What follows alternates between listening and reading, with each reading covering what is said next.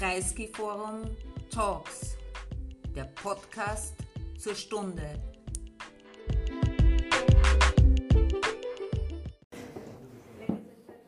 Friends, I'm very glad to welcome you here in the Kreisky Forum for an extraordinary event.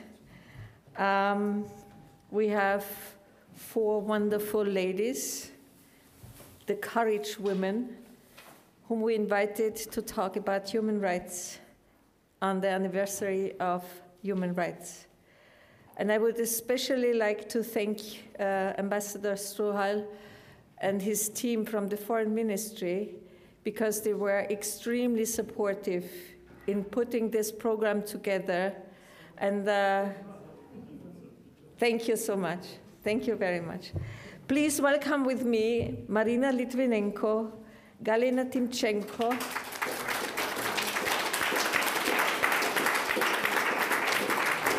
Zhanna Nemtsova,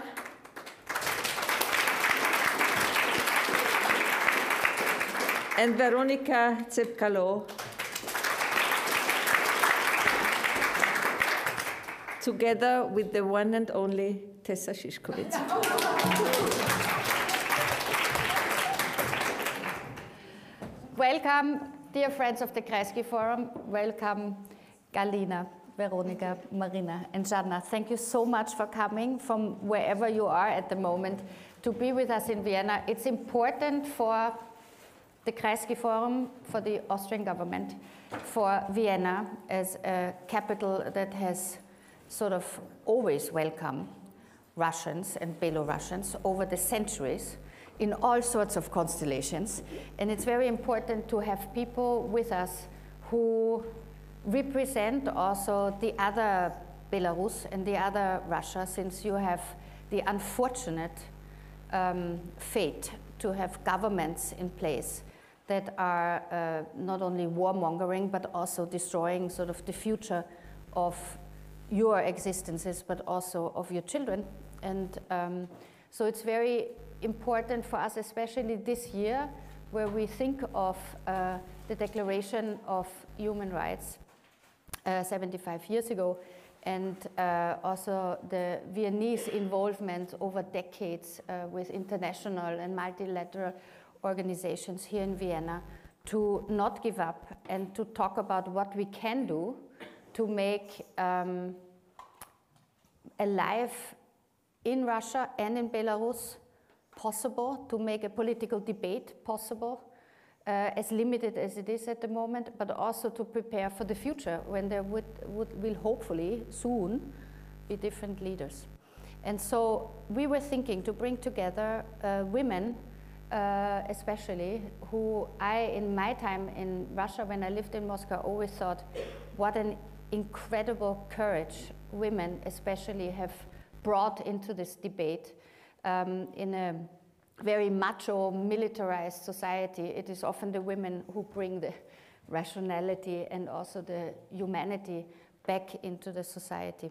So Zhanna Nemtsova, next to me here, uh, unfortunately saw her father killed in, on the 27th of February in 2015 near the Kremlin, and it ended your uh, life as a peaceful Russian person because suddenly the question was how do you get engaged in a country where you can get killed for civil uh, opposition to a regime? And so Jana went uh, at the time to Western Europe, to uh, Germany, worked as a journalist at uh, Deutsche Welle, and uh, has now at the moment set up residence in Prague in the Czech Republic because she has founded the Nemtsov uh, Foundation, where she uh, has different programs that are dealing with human rights, with journalism, with academic uh, master programs. That's what she's doing at Charles University in Prague at the moment. And um, so she has, in a way, uh, continued the legacy of her father without being a politician, but being on the side of an NGO. Next to her, Marina Litvinenko, who lives in London.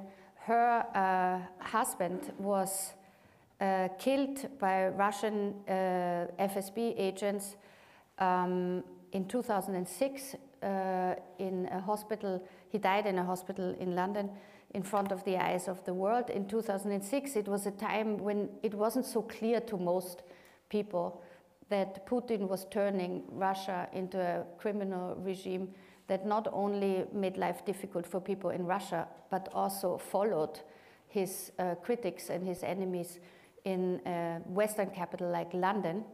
And Marina, uh, who was herself not a, a politician or, um, or like her husband working formerly working for the Russian um, uh, uh, security apparatus, security service himself, she was actually a private person who had a life that she planned to live with husband and son after they uh, escaped from uh, Russia because uh, instead of putting the corrupt people that Alexander Litvinenko accused of um, threatening and plotting to murder uh, uh, uh, oligarchs, they put Alexander Litvinenko into prison. And so he, in the end, had to escape from Russia and they came to London.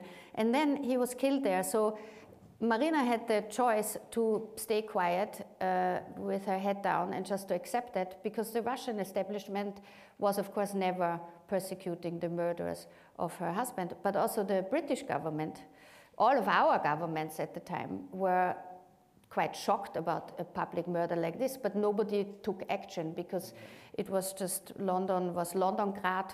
If you remember this expression, there was a lot of uh, Russian money coming in. It was very convenient.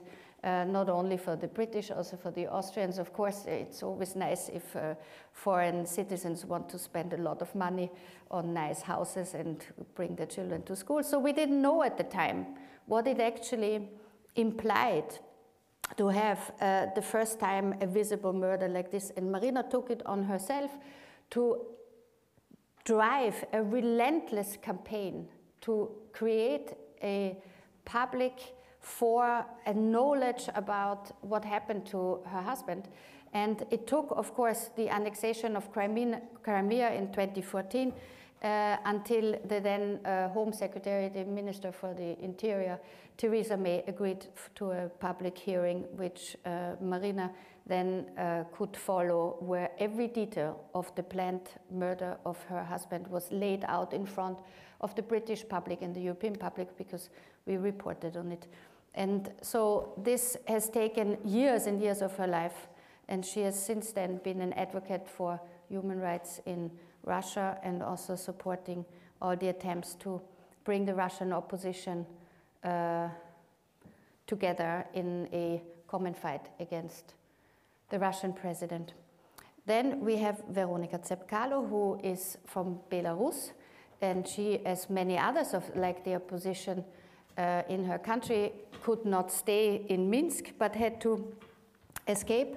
So she uh, is one of the three central opposi female opposition candidates who were fighting uh, against Lukashenko in 2020, and her husband uh, um, is one of the candidates against Lukashenko, who has been now sentenced to 17 years in absentia to prison. And so they uh, have the sort of fortunate uh, situation that they can live in Athens and have the family more or less safe. But of course, it's super, super frustrating to see that uh, while we were busy with the Ukraine and with the Russian uh, aggression against the Ukraine, people also had difficulties to follow every uh, uh thing that happens in Belarus. So it's very important, of course, to keep in mind that all of these implications uh, are always you know, the, the fates of all the people who are fighting for human rights in these countries don't change, just our consciousness drops a little bit from time to time, so we're back with this. And then Galina Timchenko is working very hard on having the consciousness of all of us focused on the news coming from Russia. She's the editor in chief of Meduza. Meduza is probably for many of us one of the most important Russian media, not only because it's very good, but also because it's in English.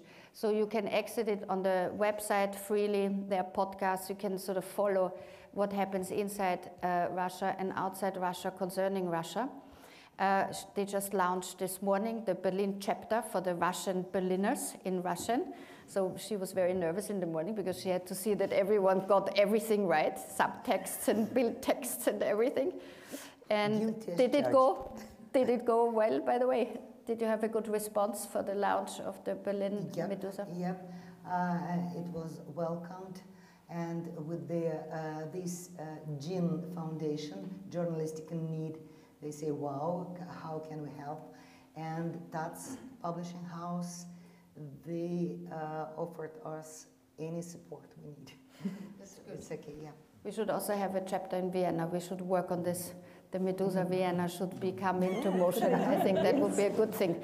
We have a pretty large Russian community, and um, also for all the Russian spies who are listening to us, that uh, it would be good to inform them too what is really happening in Russia.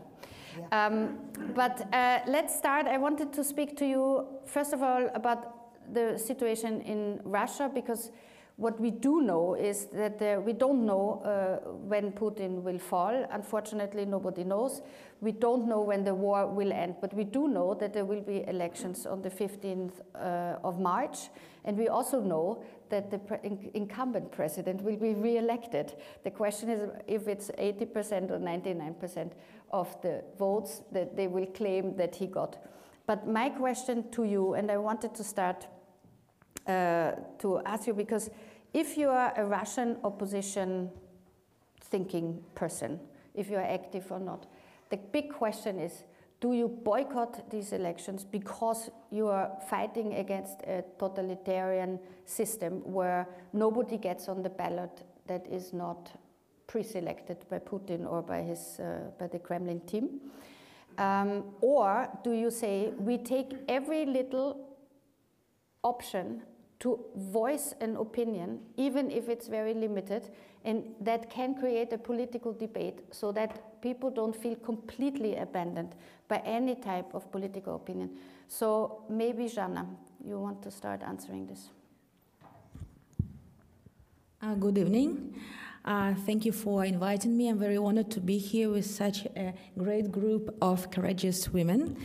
Uh, yes, I think that I should set the scene of what's happening in Russia. Of course, it's in my opinion only. Uh, we have already talked about the upcoming presidential so-called elections, uh, and yes, I would like to start by saying that Alexei Navalny, uh, Russia's uh, leading opposition politician who is now in jail, uh, last week announced a strategy to vote for anyone except for Putin. And you're absolutely right uh, that uh, all candidates uh, will be pre-selected and Putin will win. But he called on uh, his supporters to go to the polling stations and to vote for everyone, uh, for anyone uh, except for Putin. Uh, what I want to say, uh, I just want to uh, say another thing about Alexei Navalny. So it's uh, very disturbing that we don't know where he is right now. Uh, he disappeared. He was not present during uh, the recent court hearings. And today we have learned that uh, he, uh, he is being transported to another penal colony, and we don't know where he is. And this is something that disturbs us all a lot. Uh, and to be honest, I'm very pessimistic, and I'm sorry for this. But uh, what Putin is doing, he is, of course, trying to kill his uh, main enemy. So back to the elections. so I, I, agree with all the arguments put forward by Alexei Navalny and his team, and those people who think the same. And as a Russian opposition politician, he has to call for an action. But uh, I have the privilege not to be a politician, and that's why my personal strategy is different.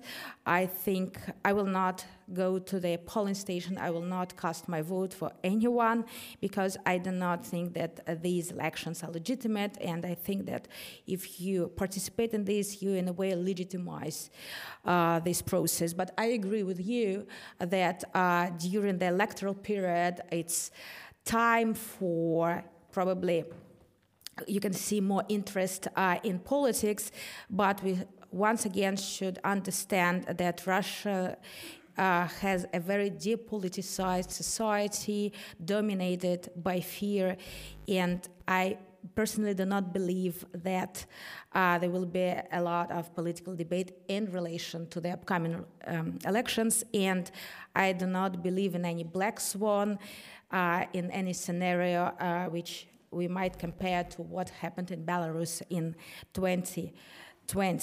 But I want to say a few words about the implications of these elections, but what is more important, what will uh, be the consequences of Putin being reelected. So, first and foremost, he will uh, sustain a war effort in Ukraine. Uh, it's a war of attrition, and he seems to be able to sustain a war effort in uh, in the country. Uh, it means that I believe that after the elections, he will uh, announce a second wave of mobilization because he has some problems with manpower. He needs to replace those people who are currently uh, fighting in Ukraine on the Russian side. Uh, I think that we will see even more repression in Russia, and I think that he will finish his project to uh, build an informational iron curtain in our country by uh, blocking YouTube. In Russia, YouTube is the main online platform for political news. So uh, we are here for a very long fight. And you're right that it's difficult to predict when Putin will be out, ousted from power, but I think 10 years might be something, a good estimate. Uh, it's not a long period. 10 years, from the historical point of view, it's not long because, for you know what? In 2015, I know you're laughing, but I want to explain to you. In 2015, I, I left Russia. Now it's 2023. More than eight years have already passed. I'm still here. And this is, was like one day. So you, you can think of it as a very long period, but you can think of it as not a very long period. It depends on, of, on your optics. And that is why we, ha- we have time, and the most crucial thing is what we are going to do during these five to ten years. Thank you. But uh, Galina, uh, Navalny's team, Navalny actually mm-hmm. asked you um, before he uh, disappeared uh, a week ago to speak to the main uh, opposition uh, politicians, like Jana, she was also asked by you, uh, what to do, how the strategy should look like. So, what were your findings so far? Were people more of the opinion uh, to boycott or to try to influence the debate? Uh, you know, um, actually, uh, the participants of this poll divided 50 50. But uh, it seems to me that may start from 10 years ago. I, will be, it'll be very short. 10 years ago, I was fired uh, from my previous job. I was editor in chief of number one news outlet in Russia. We had 25 million unique users per month. So we are the most popular internet website all across the Russia. And when we gathered with my deputies and we said, guys, what should we do next? And my deputy said, we have tiny chance to start from the scratch. Yes, we are totally insane to start new project. We will do it very small, very modest. 10 years after, Meduza is the biggest independent Russian language news site. So if you have even tiny chance to do something, please do. It's the easiest way. You know, my staff, my journalists, they are joking uh, on me every time. They say, did you read uh, the one book uh, in your life because all your examples is from Harry Potter? yes, okay. I am huge fan of Harry Potter. And Professor Dumbledore said once the, the most wise phrase in the world there are two ways easy and right. Boycott is an easy way. Let's do it right. If you have tiny chance to change something, let's do it. We tried and we managed and we succeed to, uh, to do this. And better do something. And the main idea of Putin's propaganda is that the war is far, far away, everything is great, let's do nothing. Authoritarian regimes are very fond of population doing nothing. That's their main goal. Just sit and do nothing. Let's do something. And this uh, situation with the politicians, yes, they are divided 50 50, uh, but most of them said this election uh, will mean nothing, but we should try to do anything. Try to show that we are not alone, that we will try to uh, vote not for Putin.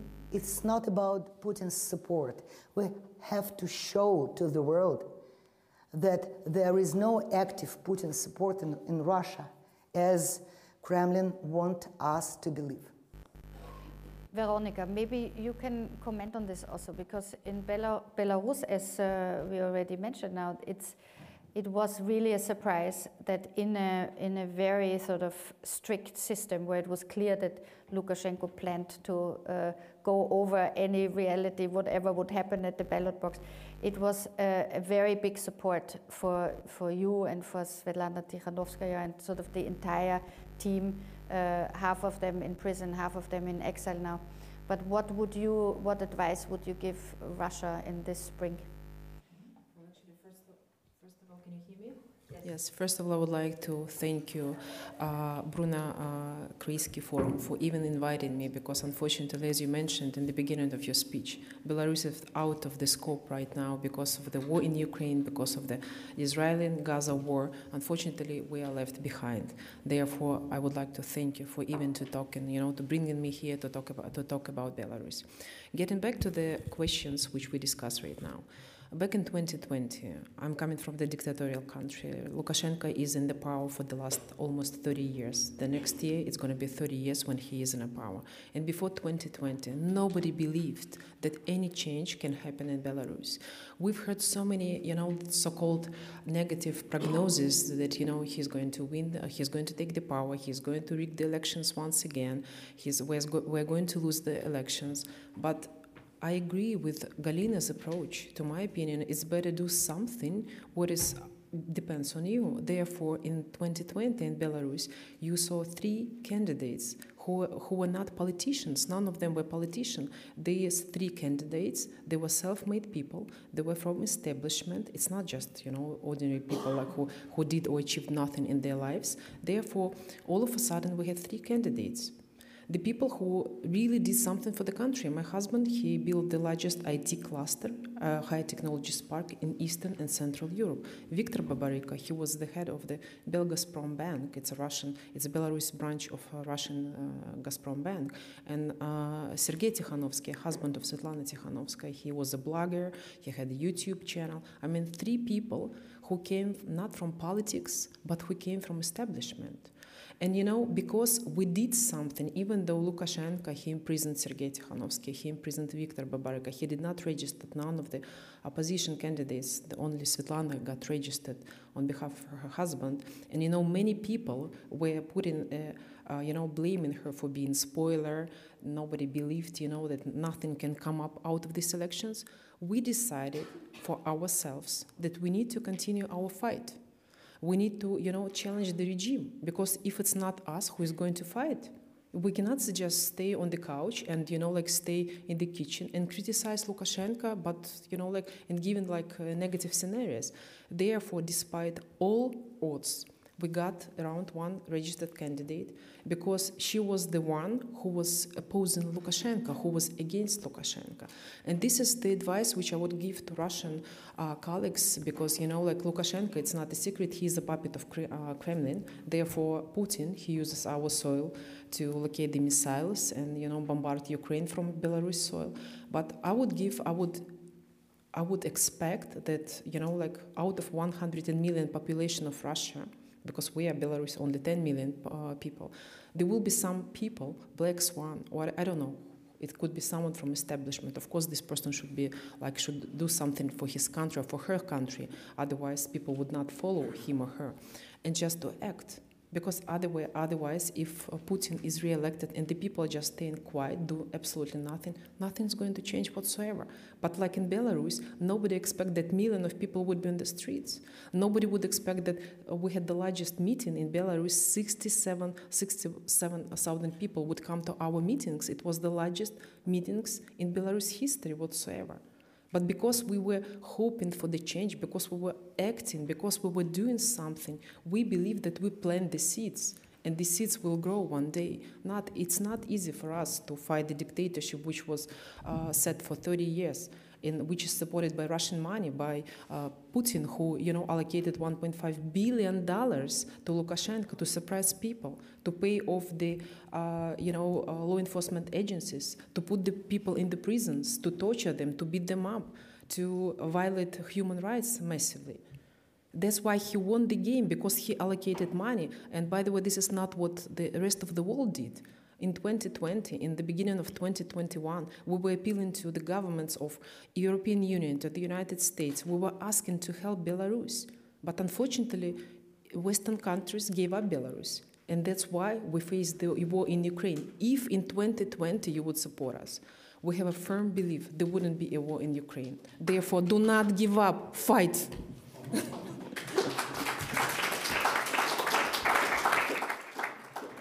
let me take this to Marina, maybe because the fact that Navalny now has been taken out away from to be even by, reached by his uh, lawyers and his family.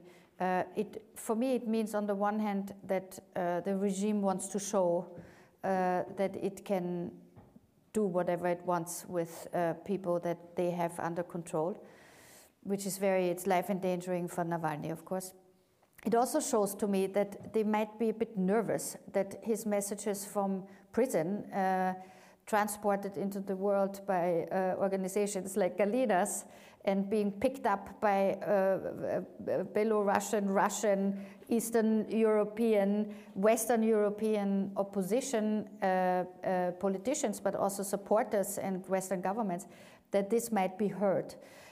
But Marina, you have, you have yourself so much experience with the obvious violent approach that this Russian regime has. I think it's very difficult to actually call people to action in a dictatorial system because you know people get imprisoned in Russia now for putting down a, a flower in front of the Pushkin statue in, in the center of Moscow. So sh- what shall we do?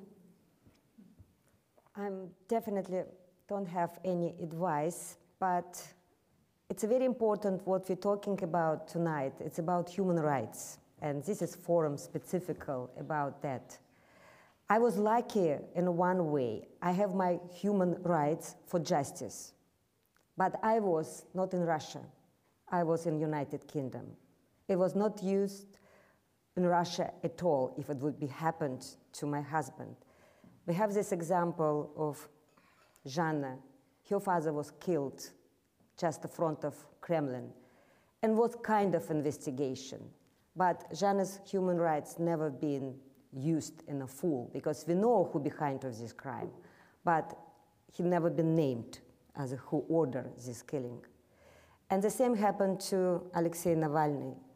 His wife, his family has human rights to know who tried to poison Alexei Navalny, who tried to kill him, and now he's arrested, and his family has whole rights for to know what happened to him, but it never been happened. It means no any human rights in Russia. And this situation, I'm a very balanced in this discussion about election. Election, it's another human right to go to vote to your candidate. But people have these rights? Not. Could you call this election? Not. Would be this another simulation? Yes. Does it make any sense to the West to say again, 80% decide Putin is president and make just a point, it was election. Or you finally will understand it's not election. Not any result will show real situation in Russia. Making boycott, what Galina said, it's just don't do nothing. But boycott is a movement too. It's your decision. I'm not going to this election. I don't want it. Or maybe it would be not boycott, but go to this station and just destroy it, your list and show. I make this movement, but I decide not to give any vote to anybody. Because to vote to anybody, it makes some uh, problem because these people you might be give your voice finally next day will go to say for Putin. And it would be the same what happened in election, but not presidential election, but for what happened uh, to parliament. People who've been elected by oppositioners or people who've been against Putin finally started to support a war. And now it's a give a chance to people who criticize this way to go just to make uh, some activity, not to stay at home, but they gave their voice to people who now for war. And when we're talking about 10 years of Putin after this election, why I was a little bit disagree? Because we have one very strong ingredient in this situation. It's Ukraine. We can't simply say what is happening in Russia has nothing effect from Ukraine. It's a very strong effect. And Russian economy and Russian people's life, yes, they pretend as nothing happened. If you go to Moscow, you will find the same restaurants and people enjoy life and it's very sad. But if you go 100 kilometers from Moscow, you have a more and more graves and more people suffer to losing their relatives it can't not affect life of Russia now. And this is like a balance. Everything what happened from Ukrainian side might bring this regime to down. And it's not going to be next 10 years. We don't know how many years it might be for Putin. It just started. And when we're talking about Ukraine, it's a very important to support and what always try to do or maybe not try to do enough I would compare this situation when you have a cancer for a patient and you know what treatment might save this person, but you give just 90% of this. Does it enough to save person? It's the same to Ukraine. Every time when we blame it's not happened fast enough or we all tired from this war, have we did enough? Have we give everything? And this is another question what might changed any Russia situation with election, with everything, how Ukraine will just be successful in, in, in this situation. But people in Russia just frightening. Yeah. And this was always psychological break and never been enough time to recover. It was small population of brave people who working for media, for politics, like what we say Navalny, you can see people here, but this war make another damage to these people. They just afraid. They just want to live and just try to exist. Yeah. I think, Zhanna, you're itching to get into the debate. Yes, I think that in Russia, this debate about what to do during the elections be uh, these elections at Russia's parliament or presidential elections has been going since 2011, uh, and Navalny has always uh, taken the lead in this debate, and he to be honest, he offered very different strategies over the years. Uh, it was the strategy in, during the parliamentary elections 2011 to vote for any party except for the United Russia. The United Russia is a party led by Vladimir Putin, so it's a ruling party of Russia. Uh, then during the presidential election in 2018, when he was barred from participating in elections, he uh, called on his supporters to boycott this election. It was also an action, by the way, because it was called uh, a strike of voters. So um, we are talking about right now uh, about tactical things. Uh, and my choice, which is a personal choice, I want to highlight, is based on the assumption that these elections will not uh, be the so called overturning elections because Putin's regime uh, learned a lesson from Belarus Because in Belarus, in my opinion, 2020, and lots of political scientists agree on that, uh, it was a situation which is called in um, political science democratization by mistake because he registered a candidate he did not control, which was Svetlana Tikhanovskaya, right? Because he was absolutely sure she couldn't be uh, elected as, uh, as, as, as, as, the president of Belarus. I do not see personally this situation happening uh, in my country. But I want to agree with Galina uh, about uh, doing nothing and do something. I, see, I think that you have to do something, but there, are a there is a range of options what you can do apart from boycotting elections or taking part into, in, in the elections. And Galina set an example of her media outlet, Meduza, and I want to set the example, uh, also it was more or less hopeless, uh, the creation of the Nemtsov Foundation in 2015 in Europe, in Germany, nobody took it seriously. Uh, people asked me, why, uh, why don't you want to create a foundation in Russia? I said, you know, I think it's better to create it in Europe. Now the Nemtsov Foundation is one of very few Europe-based Russia-focused, not only Russia-focused, but mainly Russia-focused organizations that helps a lot of people, um, human rights uh, defenders, activists, lawyers, etc., and organizations, including media organizations here in Europe, and it is needed right now. That's why I think, yes, my decision eight years ago or something was absolutely right. And I, by saying I don't want to participate in elections, I do not claim I, I have chosen the easiest way. It's just my personal position based on my, on my views. Thank you. Well, nobody would definitely blame you, uh, blame you for not doing enough because your foundation indeed is doing a lot. And also, you can help now from here probably much better uh, people who need help, um, who are still in Russia, but who need to know that there are organizations that have not forgotten what Russia should really be looking like. And, and I, I, just want to say about 10 years, which is a very short period of time, five, 10 years, it doesn't matter. I think that uh, if we talk what we should do right now, we should think strategically about Russia's future and what we can do right now to ensure not only uh, like a possibility of democratic transition, but its sustainability.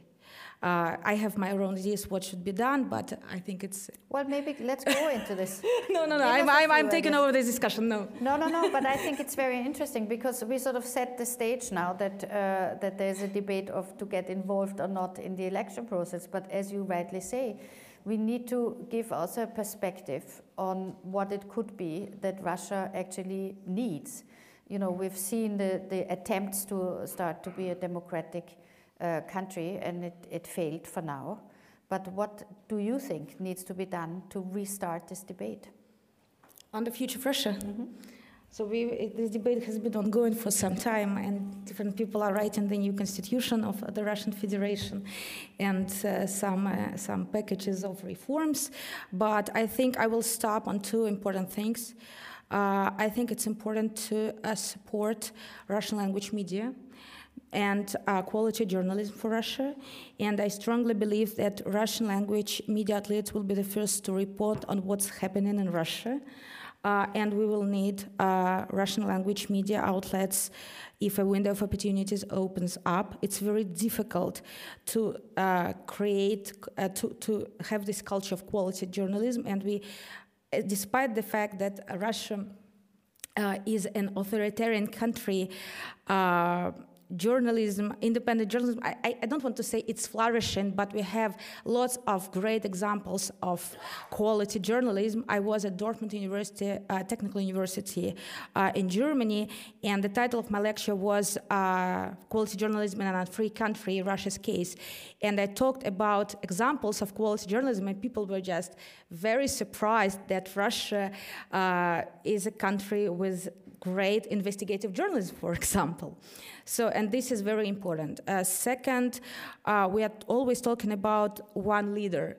So we'll need one democratic leader to change everything. Uh, in our big country, the biggest country in the world by territory, I think that we will need like a whole class of leaders, I don't know, 5,000 people, uh, educated, uh, value oriented, and that's what uh, time allows you to do to educate these 5,000 people uh, who might be the future leaders of Russia. So I very, I'm a strong believer in education. I know that you can challenge me on this as well, but these two things are very, very important. Well, for sure, education, nobody will argue with this. Everyone wants better education for everyone. And believe me, us Austrian journalists, we can take all these lectures too. We would also like to have, you know, better quality media to, to fight uh, corrupt politicians, as we saw today in Austria in a, a, corruption trial, which is going on at the moment. We need these things and we need investigative journalists too. In Russia, unfortunately, they fall too often out of the fifth floor of buildings or sort of get beaten up in the streets in the region. So it's also a physically very dangerous thing, of course, to do. But let me ask you if the question what we need for change in Russia also means that at this crucial moment you need a unification of the opposition to have a common approach. So maybe also, Veronica, you have experience in Belarus, how difficult it is over the extended period of living in, a, in an exile government, in a diaspora situation, to keep people together and to be unified and have one voice to say, like, we have to bring down the dictatorship, and then we can discuss if we are left, right, center, feminist, or whatever. Uh, first of all, I would like to respond to Zhanna's comment regarding the registration of uncontrolled candidate from Lukashenko's side. Uh, this is it was not an exception in 2020. Lukashenko would register other ca- unpopular candidates, especially like in, back in 2015 and 2020. It was not the first time when he registered someone who was not popular, who was not even known in the country, because Svetlana was completely unknown in the country. What he did not expect he did not expect other opposition leaders to close our eyes and unite against, uh, you know, around one registered candidate. This is what he did not expect. And he could not calculate this in his head. Because, you know, like in the previous years, we have these women registered as the presidential candidates, but maximum they would get 1 or 2% of the votes during the presidential elections. But this time it was completely different story because we were targeting Lukashenko. We were targeting the regime. We were targeting the future of Belarus. That's why we closed our eyes you know, despite on the many, many factors, we are coming from the different uh, backgrounds, we have different educations, we have different political views. All we care about just to fight the dictatorship, and this is what he did not ex- uh, did not uh, expect from Belarus people. And he, in the beginning, in 2020, he didn't even know what to do with us, with the women, because his famous um, uh, quote, "Constitution is not made for women." So he really was completely lost in this situation. We put him in the situation when he couldn't fight with us, especially in the beginning, because women in Belarus are not, you know, uh, encouraged to take high positions or be part of the politics or uh, take part in the debates, political debates, etc. So that's why I encourage Russian colleagues if you have someone, it doesn't matter what is his or her view, but if this person really fights with the regime of Lukashenko regime, regime or Putin regime, sorry, just forget about your ambitions. Unite around this person and fight together because only together you can achieve something. Otherwise, you just will be by yourself, alone on the stage with a very few people. This is how it was in Belarus, at least. In Belarus, we had completely like it was a complete shock for the entire country how the elections went in 2020. But Marina, sorry, can I? Because you spend a lot of time on conferences in, in, in this Russian um, exiled opposition circles. Do you think there's a chance that people can stay together, stand together against Putin to kind of have a exiled government or something like this that could um, arise without actually being in the country, without actually also being in the election process, but to sort of build up a voice of the other Russia? This is uh, a little bit difficult situation. When Veronica said about consolidation around one candidate, it was inside of Belarus. When we're talking about oppositioners outside of Russia, even they might consolidate and started to talk about one candidate to support, it's a different story because people even inside of Russia have a different view and they always blame people living abroad like not understanding real situation in Russia. It's not only a problem inside of opposition, and it is kind of critical to each other who are in Russia and who is outside of Russia. But we are outside of Russia. And of course, when I see from my point of view, this is huge discussion between different part of representation. It makes me feel exactly a little bit sad when you just try to be uh, bigger or stronger or more powerful. You might have a different view, but you have to hear each other. You can't be sure you are, you are only knowing exactly what to do. Because sometimes in dialogue or even talking, discussing with different groups, you might hear what is right things to do. Maybe you would make, make mistake. And this is very important. But another problem, what I said, when it's election in Russia, it's uh, Russian people going to the poll station, and of course people outside of Russia, they can go to poll station too.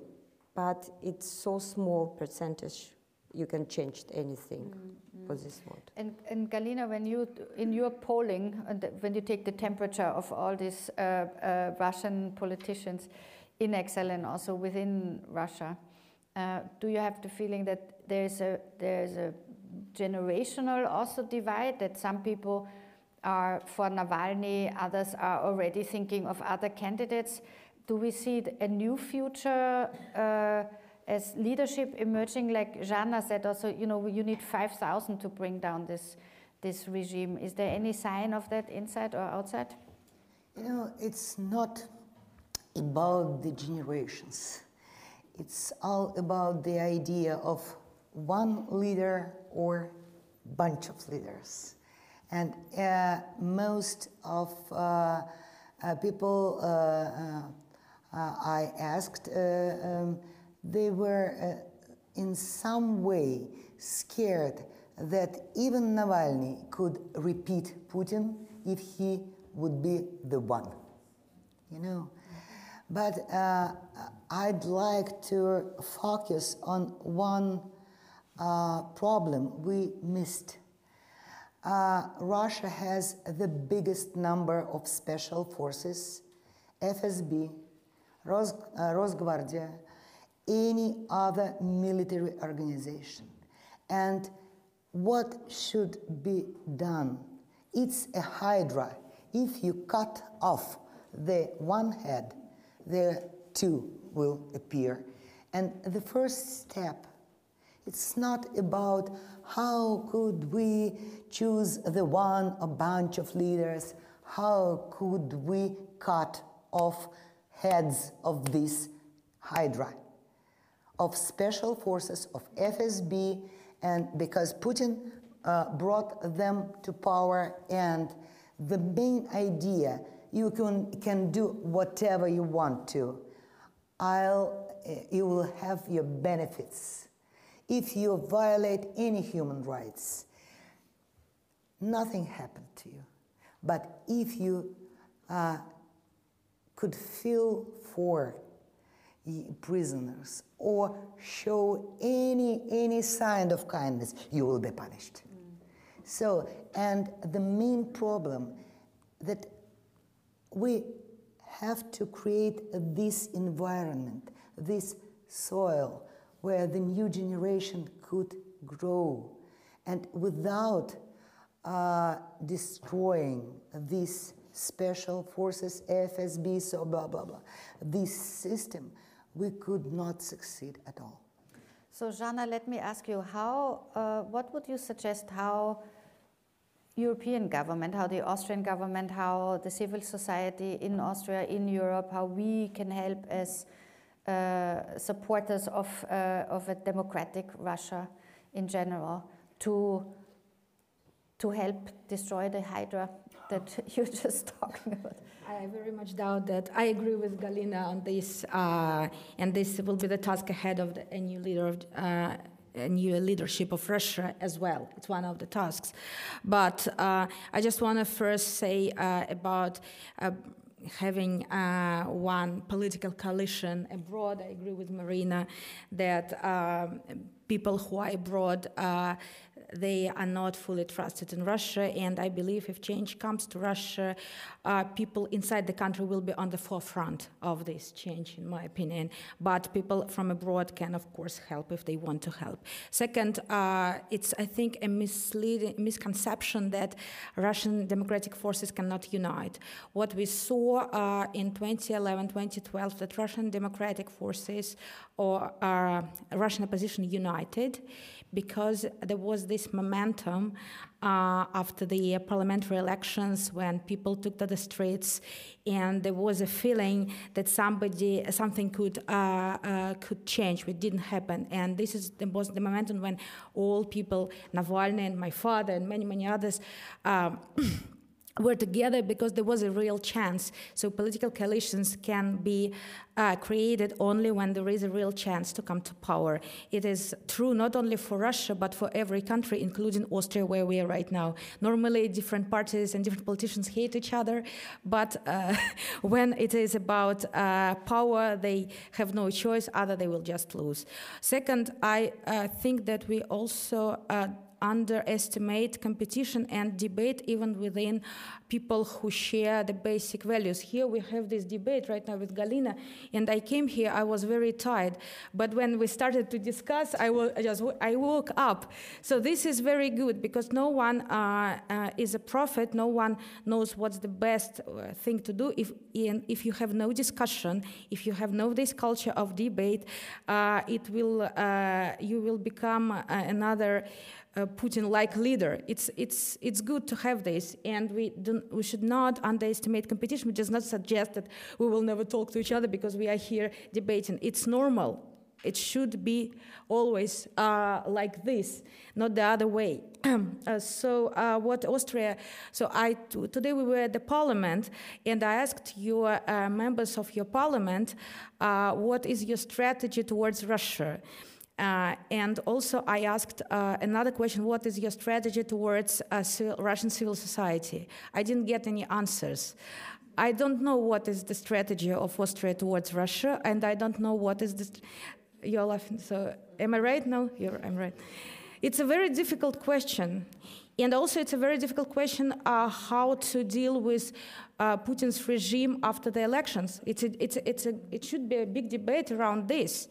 Uh, and uh, I know that some countries, uh, for example, Lithuania, Germany, have, and the European Union, by the way, they don't have, I think, any strategy towards Russia, but they have uh, their strategies towards Russian civil society. And these countries, uh, since the invasion, have offered a lot of support to Russian journalists, human rights defenders, and to Belarusian uh, also human rights defenders, journalists, and activists, uh, especially Lithuania. So I don't know what is. I, I, I asked them, should we discuss some strategy uh, in relation to Russian? Uh, I don't know, pro democracy people and we haven't uh, had time this time, but we'll, I will come back and probably uh, we will discuss it. But the political situation here is, as far as I know, I'm not knowledgeable that much, but what your politicians told us that uh, people uh, there is a lot of support to the far right party in, in Austria. And this is, of course, this is a big concern. But uh, probably the, on a more philosophical note, uh, I was interviewed by Meduza, uh, and the title of the interview was "Compromises Will Not Save You." So this is very important lesson learned uh, by Russia and should be learned by other countries. But let me pick this up uh, the idea that, of course, uh, a country like Austria, which is militarily neutral, cannot answer to the question that uh, Marina put a little bit in the room here so easily.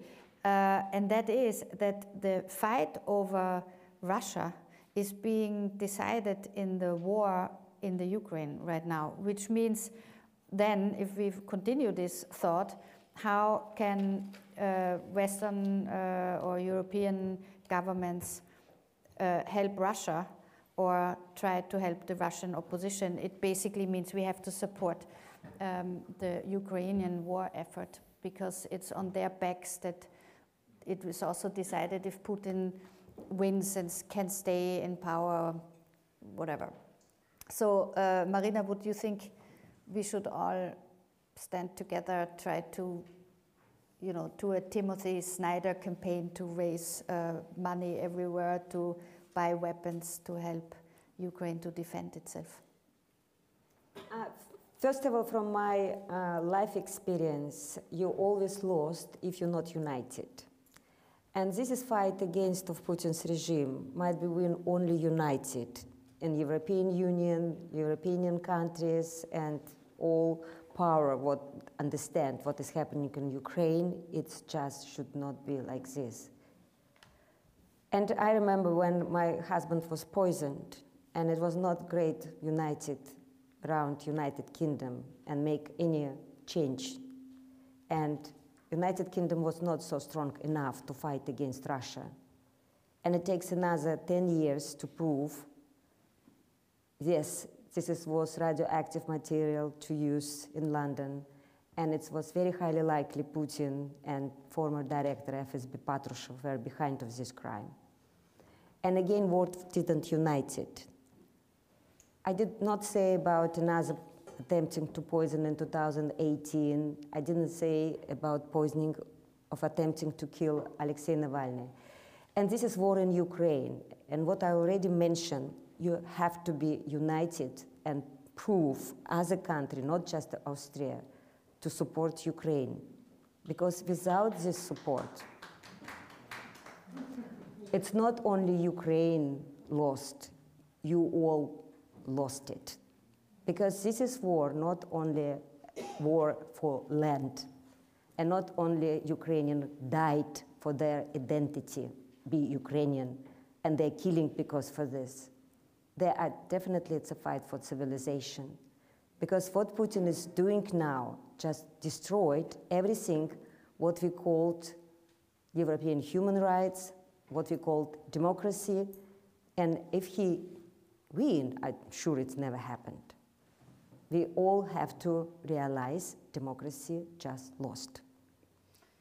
Veronica, besides the question of war and weapons, uh, we were discussing also in Parliament today with, uh, with our parliamentarians what people on a political level can do. And you uh, spend a lot of time taking the testimony of political prisoners after their release and uh, what they went through, and you made testimonials of it. And can you tell us what you think one should do, or how, how people can help, or what initiatives would be good to support political prisoners, but also the people who could give testimony now about it? Uh, first of all, I would like to uh, let you to inform you that you know we have Belarus Women's Foundation and a lot of you know some people who are the Belarus Women's Foundation. Belarus yeah. Women's Foundation, exactly.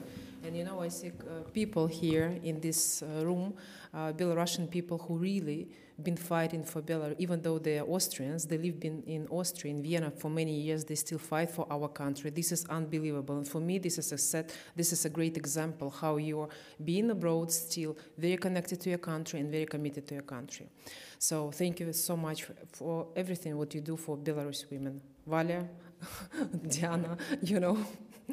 Uh, this is number one. Number two, uh, our volunteers of Belarus Women's Foundation, for six months, we were collecting the testimonies of the women who was raped in Belarus, who was killed, not killed, who was uh, tortured, who was beaten up, who was humiliated.